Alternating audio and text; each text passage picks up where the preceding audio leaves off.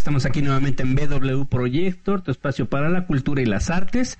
Mi nombre es Rodrigo Pérez y recuerda que estamos en Facebook, en YouTube y también por iVoox. Este, la próxima semana estará este video.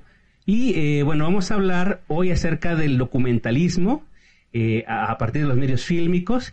Y tenemos aquí como invitada a la maestra Pita, la maestra, este, pues muchas gracias por haber aceptado la invitación.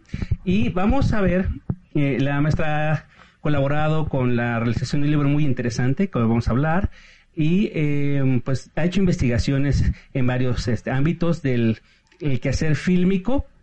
Y bueno, maestra, por favor, eh, ahondemos un poco en, su trayectoria, por favor. Hola, buenas tardes. Gracias por la, por la invitación. Y bueno, sí, yo tengo ya 15 años estudiando acerca del documentalismo mexicano pero de, de profesión soy antropóloga. Soy, eh, tengo un doctorado en antropología y entonces me he dedicado justamente de, así de, de, manera global lo que me interesa es justamente el comportamiento político, las actitudes políticas, los movimientos políticos y de ahí nace eh, mi interés por el documentalismo mexicano porque eh, yo creo que el documentalismo mexicano, sobre todo en los últimos seis décadas, ha sido una en gran parte ha sido la construcción de un discurso contrahegemónico contra el Estado y con una actitud muy crítica. Ya los últimos años hay como un como una parte de un documentalista de un documentalismo que le gusta verse el ombligo, pero que en general los documentalistas mexicanos han tenido una actitud política hacia el Estado mexicano. Muy bien. También eh, recordemos, eh, es la vicepresidenta de la Asociación de Documentalistas y eh, estos procesos que yo, como siempre antes de, presentar a, algún invitado, pues hago, mi tareita y, y un poco del tema. en la cuestión fílmica, eh, después de, que se hizo el primer cinematógrafo y demás, eh, llega a México y hay como las grandes producciones en a finales de, o a principios más bien del siglo XIX, más o menos, del, eh, finales del siglo XIX. a finales del siglo XIX llegan, pero eran unas cintas de dos minutos que, que, son las llamadas vistas. O sea, grandes producciones empiezan más bien ya en los 20, es más, Carranza lo que hace es abrir estudios de cine pero bueno, están los tratados de libre comer de, de, de Bucareli, que eh, lo que lo que están tratando es de hacer eh, un discurso en contra del el discurso europeo y bueno, que está metido en su guerra y el, sobre todo el de Estados Unidos que había contribuido contra el contra contra Madero que había apoyado a Victoriano Huerta y demás. Entonces cuando cuando llega Carranza lo que hacen es abrir unos grandes estudios y empezar a hacer grandes producciones justamente para eh, crear un discurso que respaldara el proceso revolucionario y que abatiera ese, esa mirada eh, yanqui de estos mexicanos salvajes. Muy bien. Eh, quisiera hablar un poco acerca de y lo que es el cine. Ahorita nuestros amigos que están viendo el video eh, están viendo algunas escenas este, que, son las que decía que son, son escenas cortas, ¿no? Cuando surge como, como una metodología o un medio de, una herramienta de expresión, eh, al principio no había esto que se le llama el montaje, ¿no? Que es acomodar diferentes tomas en una secuencia para narrar un, un discurso. Entonces se empieza a generar esta cuestión este, de dar una idea a partir de las imágenes y, en un momento posterior generar hasta emociones. Este, de hecho, eh, muy interesante que la primera directora que hace eh, un montaje como tal es, es una mujer.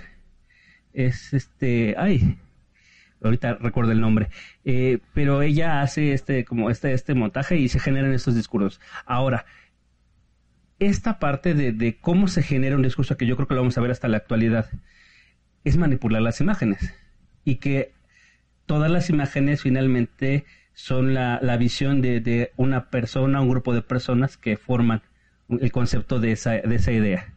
Eh, en este momento que nos que estamos platicando, eh, pues hay una fuerte carga política, ¿no? Esta cuestión yanqui, este estado que, que trata de, de dividirse, donde están estas facciones. A partir de ahí eh, es donde se empieza ya esta cuestión. En México hay otras líneas de discurso, hay alguna cuestión eh, dramática. ¿Qué, ¿Qué, qué, es lo que ha encontrado en sus investigaciones? Es que el nacimiento del lenguaje cinematográfico es bastante complicado, pero digamos uno, de los de los grandes maestros es Einstein, ¿no? que es quien descubre que es, esta cosa de, del montaje, de cómo, de cómo desde la percepción de la retina eh, hace que una imagen se, se conecte con la, con la siguiente y cómo justamente eso podían modificar las emociones. La cuestión es que inclusive antes de ese tipo de montaje, inclusive antes de que el, de que el, las cámaras tuvieran zoom y hubieran dollies y demás, los cineastas eran como muy creativos y lo hacían de manera natural. Finalmente lo que hacían era tratar de reproducir la mirada que tenían como seres humanos. Y entonces, aunque no había dollies, eh, pues igual pues ponían la cámara y finalmente se veía el movimiento de cuando se subían a un barco o a un tren, finalmente eh, había una especie de dollies sin que se lo propusieran. Y lo interesante de, la construcción del discurso político antes de que hubiese eh, desarrollado el lenguaje cinematográfico es que sí cortaban y sí pegaban las cosas para dar un discurso. Y además, los intertítulos, ¿no? Daban el contexto del discurso. Por ejemplo, en toda la, el documentalismo mexicano de la revolución, no hay películas sobre Villa o sobre Emiliano Zapata. Eh, eh, es, que es curioso, y Salvador Toscano hizo 17 veces una misma película. Wow. Porque le iba, le iba aumentando e iba contando lo que iba, lo que iba resultando y pues o sea, iban, iban aumentando los sucesos, pero además iban pues matizando su lenguaje, su dando dando prioridad a unos acontecimientos y demás, pero es curiosamente los cineastas finalmente estaban muy pegados eh, a Chavitia, eh, Salvador Toscano, los hermanos Rosas, finalmente cada quien tenía su general favorito. Y ninguno se pegó a, Zapata y quienes siguieron a Villa son los gringos que le pagaban para poder volver a hacer una, una la, toma de Zacatecas, ¿no? sí, entonces, pues sí, evidentemente ahora sí que aplicaría, no sé, corríjame si me equivoco, la parte de, de la historia es, de, narrada por el que ganó, ¿no? Por, por los que ganan. Eh, Alice Guy era, era la, la, la persona que le decía. Eh, pues sí, eh, a, hablar de esto y creo que sin que sea el tema de, nuestra conversación, eh, pues se demuestra claramente con estas eh, filmaciones que se hicieron al tema este, de la, guerra, ¿no? Con, con, todo el proselitismo nazi y demás, que aunque no es el tema que nos ocupa, pues demuestra claramente la gran influencia que tiene el cine desde sus inicios. Este, pues bueno, maestra, vamos a dejar picados al público. Vamos a un pequeño corte y regresamos. Ya estamos de vuelta aquí con, la maestra Pita y hablábamos de este discurso político. Y entonces cada quien tenía su general este favorito y supongo que esto se viene arrastrando a lo largo de la historia. Sí, pero digamos que ese es como las grandes corrientes ideológicas, porque desde el principio hay pequeños cineastas, bueno, no pequeños, sino cineastas independientes, aislados, que de todas maneras empiezan a, narrar las historias marginales que no son estas grandes batallas, ¿no? O sea, hay historias de ya en los 40 y hay historias, por ejemplo, de la gran huelga de, de, la caminata del hambre.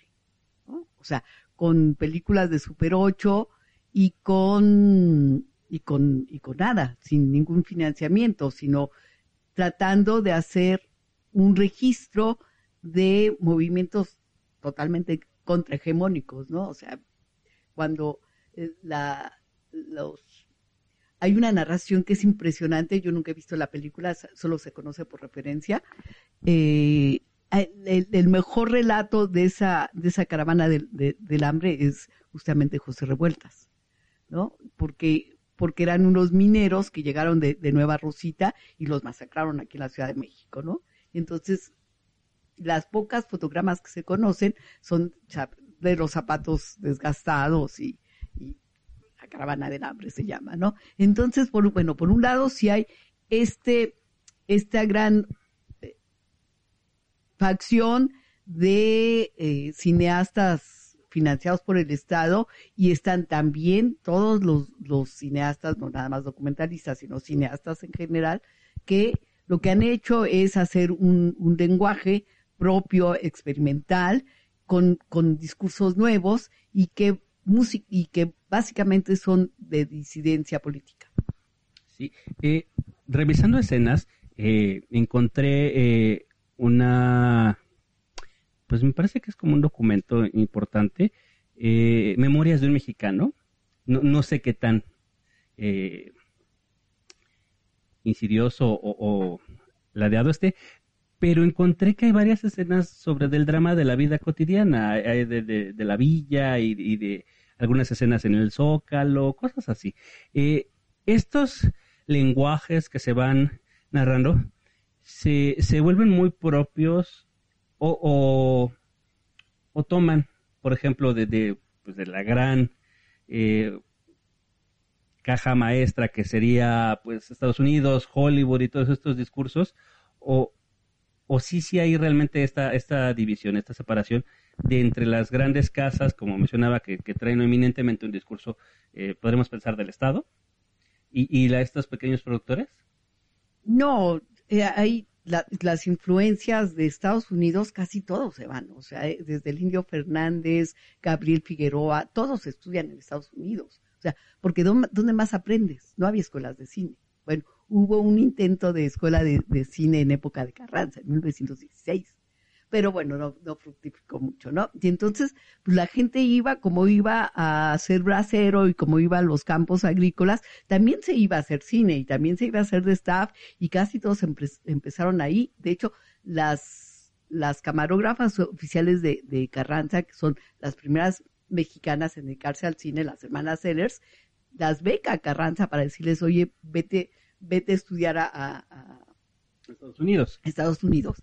Y en los 60 más bien son la, influencia del neorrealismo, que se van los, los estudiantes pudientes, se van becados o a Checoslovaquia, a Italia, a Francia y demás. Entonces, la influencia del cine finalmente es un lenguaje como muy universal que se, que sí se desarrolla muy prontamente en Europa y en Estados Unidos y la influencia, no del discurso, pero sí del lenguaje, sí, sí proviene mucho de, de, afuera, aunque hay una gran discusión, porque mucha, mucha gente, por ejemplo, cree que parte del cine de oro mexicano proviene de las, de las enseñanzas de Einstein. Y resulta que nosotros aquí en México vimos películas de, Einstein casi hasta los 50, ¿no? O sea, viva México.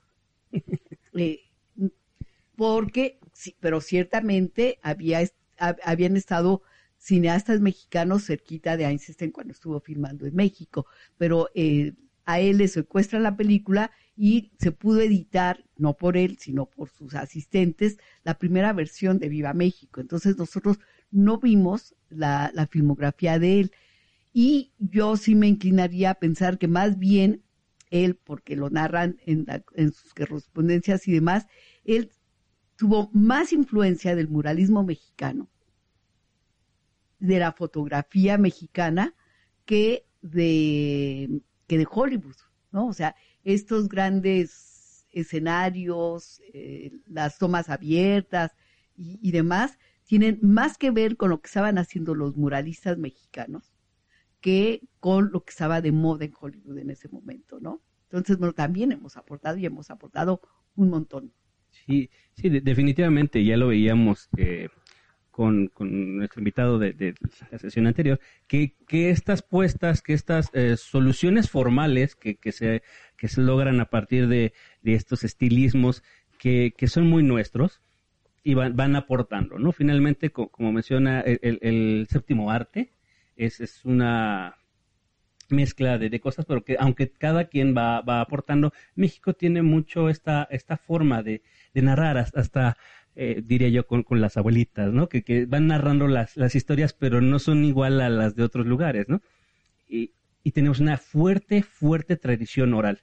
Y yo creo que de ahí también este, pues tenemos como esta capacidad de, narrar de una forma distinta. Ahora bien, eh, por ejemplo, con esta película que se hizo hace poco, donde dicen, no, es que es el nuevo este, realismo mágico de México y demás, este, ya sabrá de qué película le estoy hablando, que, bueno, no quiero ser comercial, pero bueno, que esta película de Roma, que también está en las plataformas y demás, eh, independientemente de, lo que yo pudiera pensar que yo hablaría de gusto, eh, hay una forma en la que sí o sí, a partir de los dineros, se puede determinar qué es lo que tiene más auge y no. Y entonces, en el Estado se está generando estas puestas, estos discursos. Y empieza a haber pues en algún momento debe de empezar esta, estas escuelas. En 1916 hubo una, pero que finalmente pues como que no arrancó muy bien. ¿Cuándo empieza un desarrollo real de ya lo que es la, la, tradición o, la escuela fílmica en México? Es que no ha habido propiamente una escuela, o sea, hemos tenido como varios, como varias épocas, ¿no? O sea, bueno, está, nosotros somos el primer, la primera revolución filmada en el mundo es la revolución mexicana y luego hay un gran auge de las vanguardias, de esto que te decía, de, la influencia de los muralistas en el, cine, en el cine mexicano, que es a finales de los del 29, del 30, y en donde los mexicanos, además de la, de, la escuela de Hollywood, lo que hacen es imitar a, los muralistas.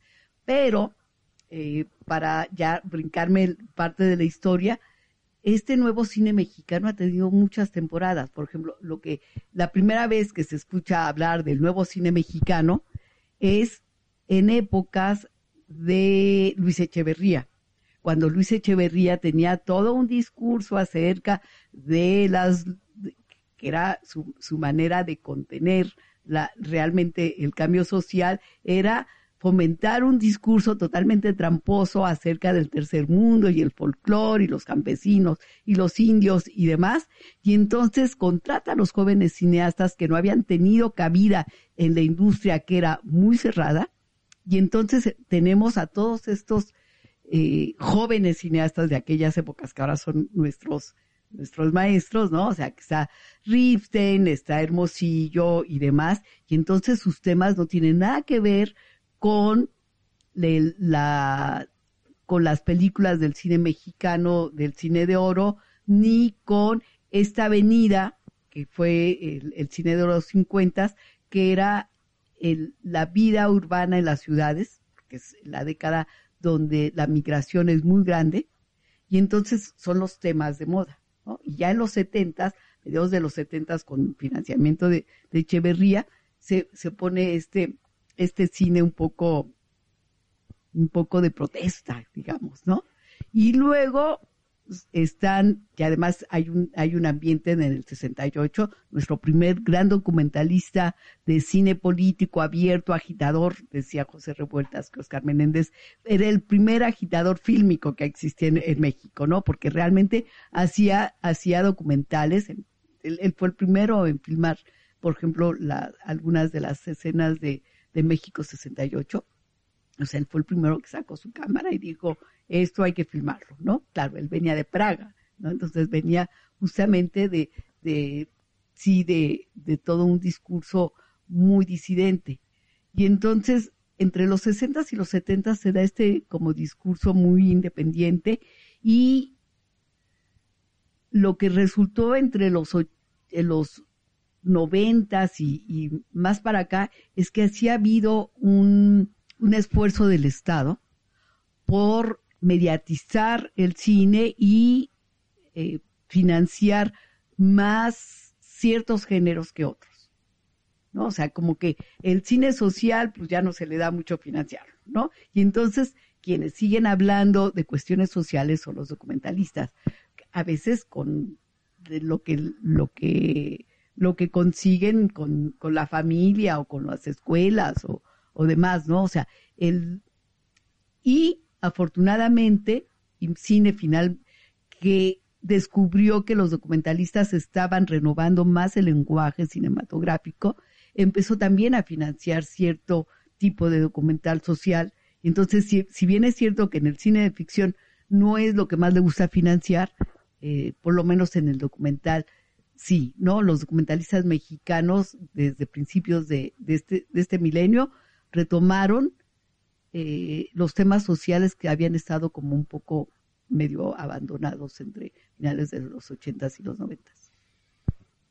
Interesante, como la, finalmente la, cuestión económica eh, pues acaba determinando ciertas instancias, pero eh, bueno, ya, ya vemos que hay, poco, mucho, no lo sé, esto, y finalmente, ¿qué salida tiene? Porque ya se creó, ya se rodó, ya se editó, ya cómo se distribuye esto, en, en dónde podemos este, tener acceso a estas producciones, porque eh, pues la gente de a pie, la gente común que, que, andamos por la vida, eh, dices, bueno, ok, sí quiero ver algo diferente, pero ¿dónde lo veo? Eh, en la Ciudad de México, pues está la Cineteca Nacional, pero estos hay festivales, hay, ¿cómo se pueden acceder a estas filmaciones?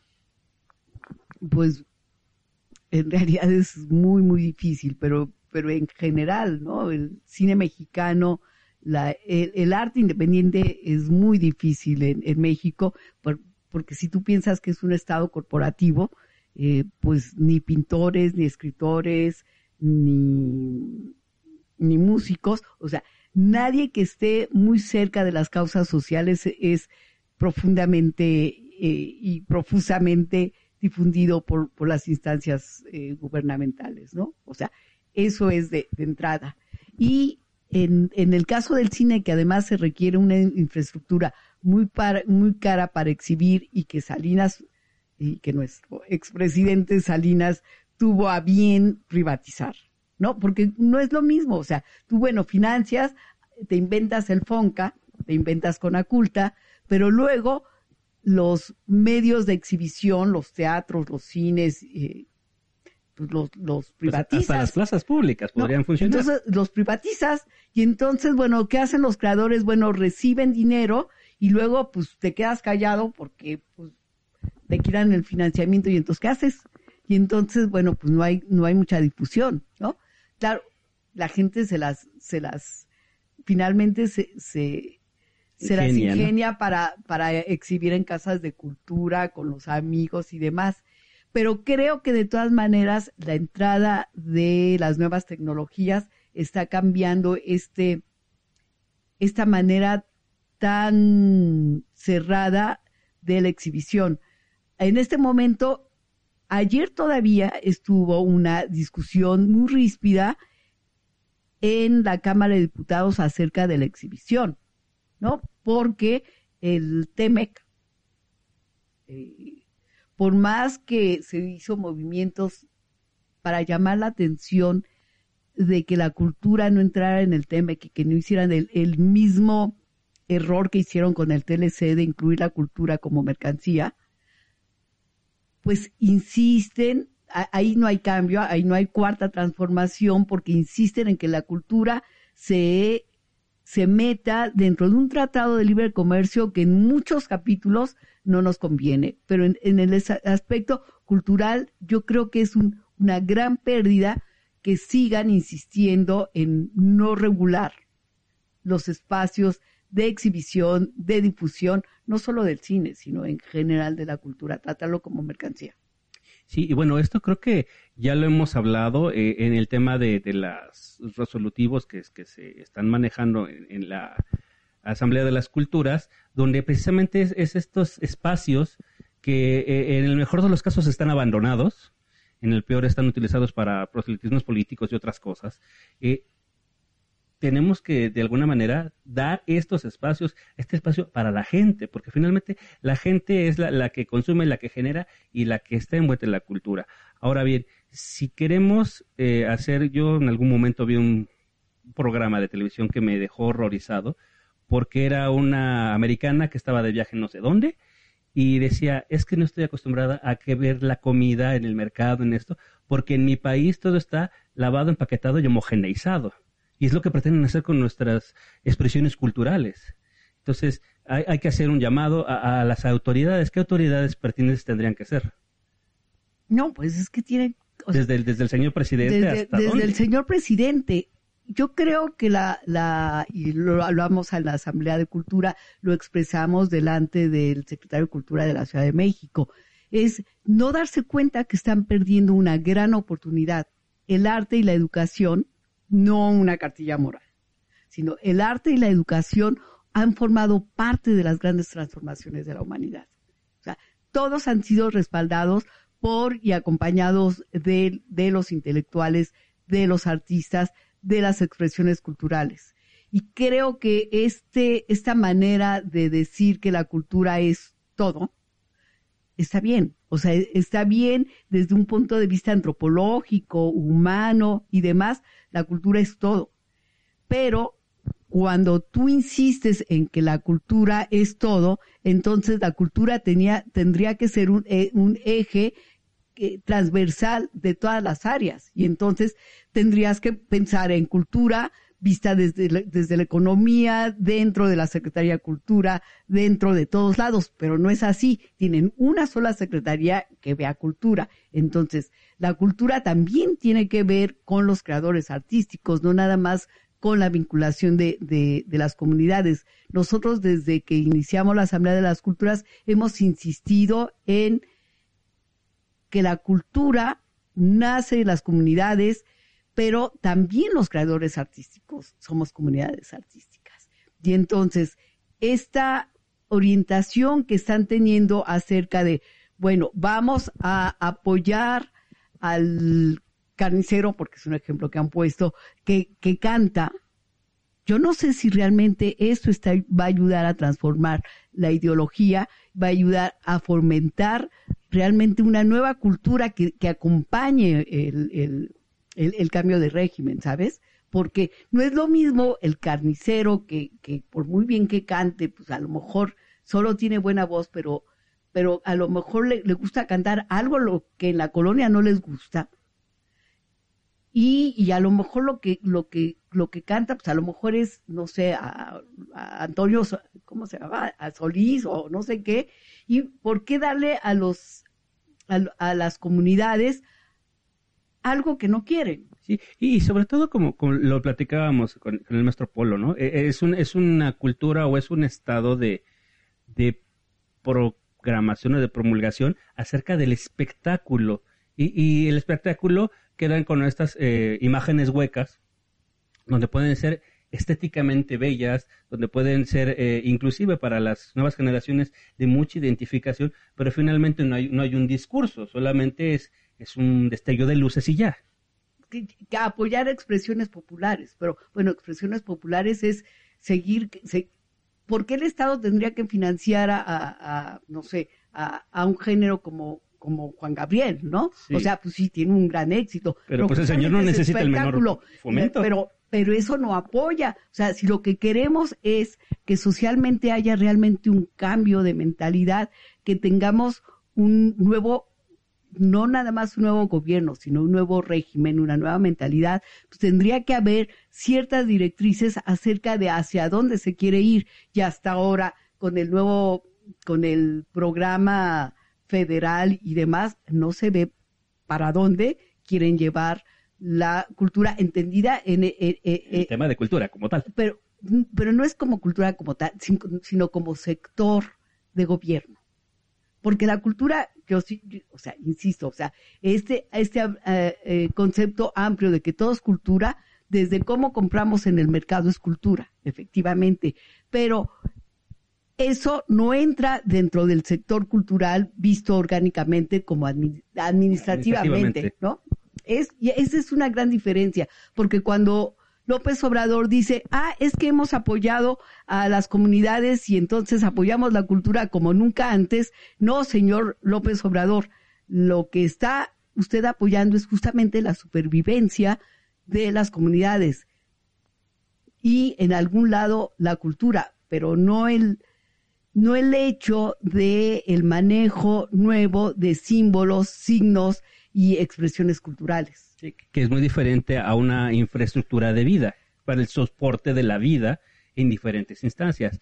Y, y, de hecho resulta de, de, de, apuntar y de señalar y subrayar con marcador que cuánto en, en este último informe fue minuto y medio, dos minutos, algo así, lo que se tocó el tema de cultura, mientras que en el tema de deportes no sé cuántos minutos fueron, ¿no?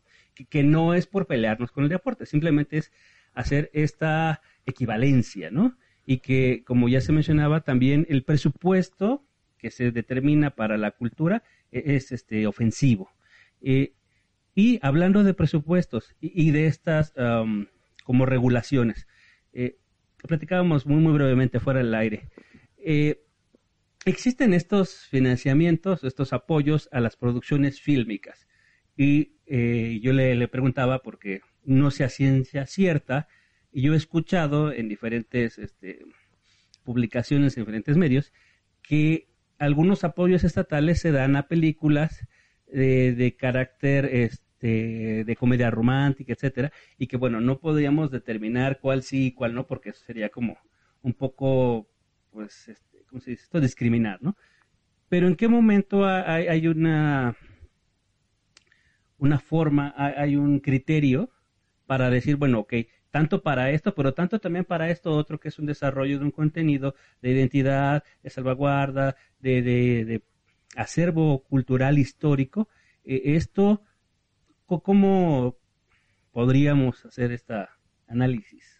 yo creo que es un buen momento justamente para replantearse cómo se dan los apoyos, porque bueno, cuando hubo, cuando no había tantos cineastas y había, y empezaba, empezó a, hacer F-Cine, Fidecine, Procine y demás, eh, cuando eh, se empezaron a acudir, por ejemplo, a las empresas, había códigos ocultos donde se sabía que las, las grandes empresas que apoyaban vía impuestos eh, películas, no les gustaban ni temas sociales, ni sexo, ni malas palabras, ni nada, ¿no? O sea, con esta moral conservadora que tienen muchos de los empresarios mexicanos. Entonces, era, eran las películas que aprobaban.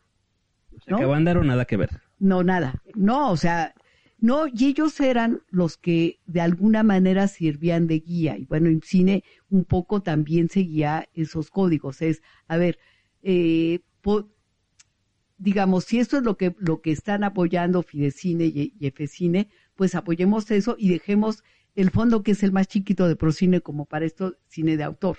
Y si había algunos afortunados que lograban hacer cine de autor vía Efecine o Fidecine, pues los dejaban pasar. Pero resulta que tenemos un tercer sensor, no nada más el empresario en cine, sino que es, es el gran, verdadero, gran sensor de los géneros, que es el duopolio de, exhibición. O sea, la mitad de las películas no las pasan porque los señores Ramírez dicen que pues eso no le gusta al público. O sea, ellos determinan que le gusta al público, no. Que, más bien es lo que no le... No, es que no, es, es un poco como, como cuando el Tigre Azcárraga decía que, que al público mexicano había que darle eh, basura porque era lo, que le gustaba. Es exactamente lo que hace el señor Ramírez. Ni siquiera tiene, ni siquiera nos da chance de competir, porque basura, muchas de las cosas que importa el señor eh, Ramírez, bueno, el Dopolio, son basura de Hollywood. Y a veces las películas mexicanas pueden tener mucho más público que las basuras que lo obligan a comprar porque eh, a él lo paquetean, a él es, bueno, te damos nuestros cinco grandes éxitos y a cambio me compras 20 basuras y el señor Ramírez se obliga a, pasar esas 20 basuras y por lo tanto para dar eh, prioridad a las grandes eh, películas hollywoodenses, pues impide que el cine mexicano, porque además no les gusta el cine mexicano, mucho menos el cine de autor y mucho menos los cines con temas sociales o no sé, ¿no? O sea, o temas muy rudos de acerca de feminismo, de, o sea, eso no. La, crudeza de la realidad, ¿no? Y, y, por ejemplo, en, en esta tesitura, eh, yo me iría, por ejemplo, a, hubo, no recuerdo bien el nombre del órgano, pero era un órgano regulador de, de Hollywood, precisamente, eh, muy al inicio de Hollywood, donde era algo así como de la Comisión de la Moral, una cosa así, no recuerdo el nombre, pero que decía que sí y que no. Y entonces nos estamos yendo casi 100 años hacia atrás en este momento. Y yo me podría pensar que tal vez el argumento de peso para decir, prefiero poner en mis 500 salas 499 Avengers y en una a lo mejor pongo una de cine de autor un día. ¿Cómo podemos eh, pues, negociar esta parte, no? Porque finalmente al poderoso, ¿cómo, ¿cómo le podemos llegar, no? Que creo que es con estos discursos de donde hay que abrir estos espacios, hay que abrir estas mesas de diálogo. Yo creo que hay, hay dos cosas fundamentales. Eh, lo que te decía, creo que es una manera de replantear, uno, la manera de financiar. Efectivamente, hay algunos productores que han tenido un gran éxito comercial eh, con, con comedias y con comedias románticas.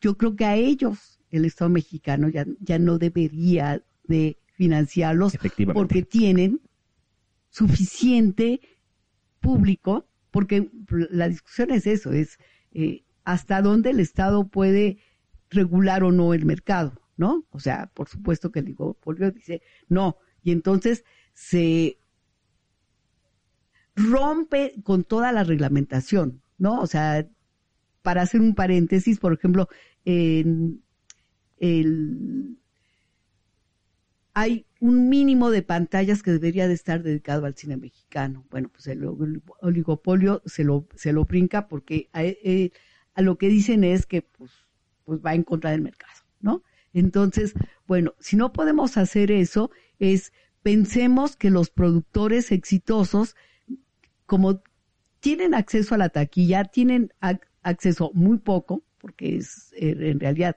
hasta las grandes comedias y hasta las grandes películas eh, tienen poca exhibición, pero de todas maneras logran recuperar. Y entonces, bueno, por un lado es ese y por otro lado hay que insistir en que seguimos, aunque parezca competencia desleal, necesitamos crear un circuito alternativo de salas de exhibición en donde el cine pueda ser popular, pueda ser económico y se pueda ver el cine mexicano, no nada más documental, cine experimental, cine, cine mexicano en todas, en todos los géneros. Vamos a hacer eh, esta idea de, hacerlo accesible y eh, vamos a ir a un corte, pero antes de eso quisiera dejar en la mesa esta parte de, pues entonces hay una clara violación a algunos estatutos donde se dispone de cierto espacio que no se está dando que nos están robando a todos como pueblo, que estas eh, subvenciones que se dan para las creaciones se están dando para gente que ya tiene una capacidad económica de rentabilidad para la creación de, obra y para los nuevos creadores, para la gente que está haciendo cosas diferentes, se nos está robando y se nos está robando como pueblo porque saca de nuestros impuestos. Quiero que, volvamos después del corte con este tema, maestra, si me lo permite. Recuerda que esto es BW Proyecto. Regresamos. Regresamos, estamos en BW Proyecto. Recuerda que estamos en vivo por proyectatusentidos.com. Estamos también en vivo en Facebook por el Face Live de eh, Proyecta Tus Sentidos y en YouTube en vivo con Proyecta Tus Sentidos 2. Y recuerda que nos puedes ver eh, en la emisión ya de archivo en BW Projector, en YouTube, en Facebook y también estás en el podcast de BW Projector en iBox y bueno, regresamos a este tema que nos estaba, eh, pues a mí, a mí ya, ya hasta me fui a echar agüita porque sí de verdad es insultante, es indignante que, que estos robos así eh, a, plena luz del día de espacios, que, que también eh, el, espacio y, los lugares culturales es un bien intangible, ¿no? Y ahora, pues esto, esta, por ejemplo, la película que decíamos que, se estrenó en una plataforma y que fue un rollo porque decían que si Netflix o las plataformas de networking es este sí o no cine y demás, Pero para ellos el presupuesto de esta película es como quitarle un pelo a un gato. Eh, por ejemplo, Netflix, yo sé que en, en Europa, mm, creo que en Londres o algo así, una producción era de, de 600 millones de dólares. O sea, una producción en México, ¿cuánto costará? ¿Unos 100 mil dólares? Una cosa así, menos. Entonces, pero el Estado sí está haciendo estas subvenciones que gente que de verdad va con su celular y hace cosas interesantes, con propuesta, con un discurso, eh, no, no recibe estos, estos apoyos. No, es que, eh, es que es muy complicado. Yo creo que eh, hubo un momento en que, en que se tenía que hacer.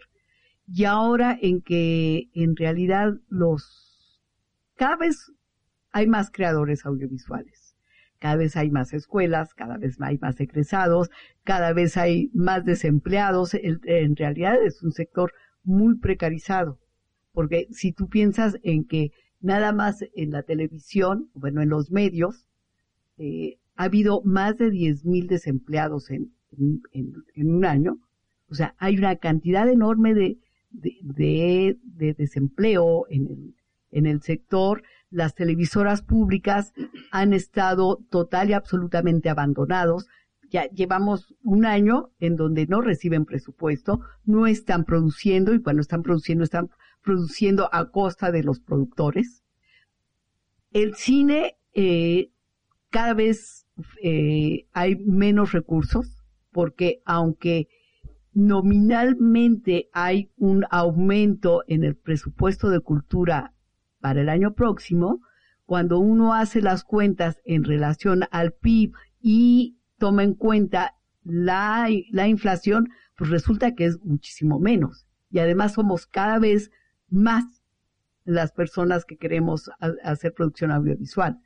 Te voy a, por, ponerte un ejemplo, somos ciento, más de 120 millones de mexicanos y hacemos 168 eh, producciones, que es lo que dice eh, IMCINE, que lo que reporta IMCINE, en donde entran los cortometrajes, los documentales, las películas, o sea, todo, ¿no? El, el estímulo al guion, o sea, todo. Entra eso y entran 168. En República Dominicana, con 10 veces menos de, población, hacen la mitad de las películas. O sea, hacen 60 películas, pero son 10 millones de habitantes. O sea, nuestra producción aparentemente, hay, hay 168 producciones, pero en relación al número de habitantes es ridículo. Sí, es una por millón. Y una de esas, además, es que efectivamente de, de esas producciones ni siquiera la mitad se logra exhibir.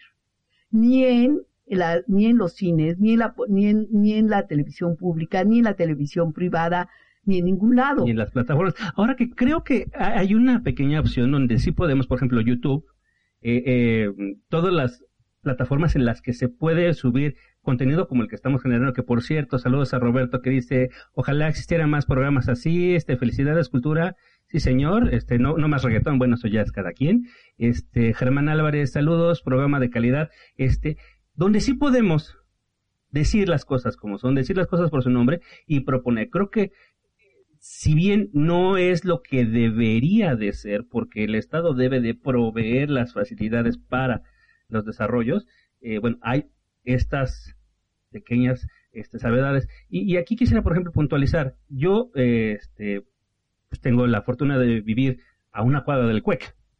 Y en el CUEC yo sé que es dificilísimo entrar, que creo que entran 15 personas por generación, y de las cuales no sé cuántos terminan. Y, luego se enfrentan a esta realidad, ¿no? De, bueno, ok, ya estudié una carrera en la que me costó horrores poder entrar, en la que sé que no es barata, y luego salgo a un mercado donde no hay un mercado.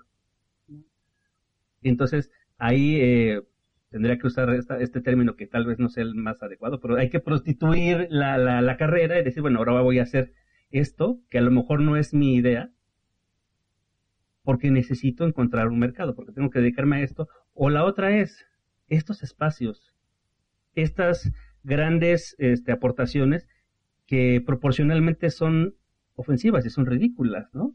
Porque, como bien lo mencionaba, a partir de esta población, a partir de estos presupuestos, pues es, la proporción es, ofensiva. ¿dónde vamos a escoger esto? Sí, este, me quisiera, este, ya estamos a punto de terminar, yo le agradezco mucho que haya venido, pero que quisiera que, tuviéramos esta, este llamamiento a las autoridades de, pues, de todas estas instancias de, del cine. Este, maestra, por favor, ¿cuáles serían como puntualmente las necesidades que usted identifica actualmente en cuanto al, desarrollo de, la cuestión fílmica?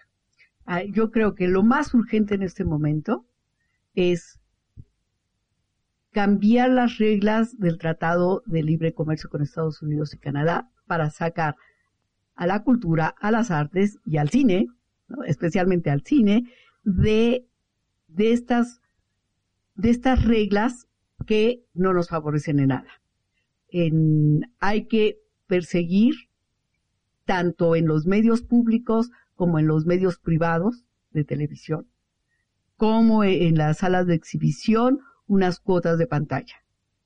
voy a hacer un pequeñísimo eh, ejemplo. Desde la ley de televisión de los 50 había la obligación de las televisoras concesionadas de proyectar eh, programas independientes. Lo que hizo Televisa durante décadas para no hacer eh, exhibir producciones independientes era crear sus propios productores independientes que eran los mismos, eran sus hijos, eran sus aliados, eran sus compadres, y hacer producción independiente, y, el Estado mexicano nunca le pidió cuentas acerca de por qué no cumplía la ley de televisión de exhibición. Y entonces se ha hecho, el, el, Estado mexicano se ha hecho de la vista gorda acerca de justamente de la difusión de los medios audiovisuales, ¿no? Insisto, no nada más de cine, sino de la televisión. Y una forma también que hay que hacer es abrir televisoras comunitarias, es abrir salas comunitarias, hay que fortalecer los medios eh, gubernamentales como Canal 22, Canal 11, todo lo que es la Dirección General de, las televisoras públicas de UNAM necesitan ampliarse y necesitamos además tener una televisión pública realmente no gubernamental, sino pública, aquella donde la sociedad civil tiene voz y voto. Efectivamente, es, una denuncia, nos están robando. Sí, y hay que apoyar porque ayer en lo que sucede en la Cámara de Diputados es que eh, la, eh, los, los diputados de entrada dicen pues, que ya no se puede hacer nada para revisar el TEMEC y que ya no va a haber nunca jamás cuota de, pantallas. Y eso es necesario, es vital para el cine mexicano. Pues, maestra, muchísimas gracias. Eh, queda ahí la denuncia, porque esta es una denuncia pública que se están violando los estatutos y se nos está robando como pueblo. A ti, amigo que estás ahí, tus impuestos están pagando esto. Maestra, muchísimas gracias por haber aceptado la invitación. Este, muy interesante el tema, nos encantaría podernos extender, pero pues como todo, este, tenemos una limitación, pero nos encantaría volverla a tener. Eh, te recuerdo que esto es BW Projector, se transmite en vivo por proyectatussentidos.com, eh, se transmite también en YouTube, uh, diferido, por BW Projector. Está el podcast de iBox de BW Projector. Eh, ya que abajo te dejo los enlaces. Eh, cualquier cosa, estamos a tu servicio. Ahí también voy a dejar los medios para que te comuniques. Y bueno, te agradezco. Mi nombre es Rodrigo Pérez. Hasta la próxima.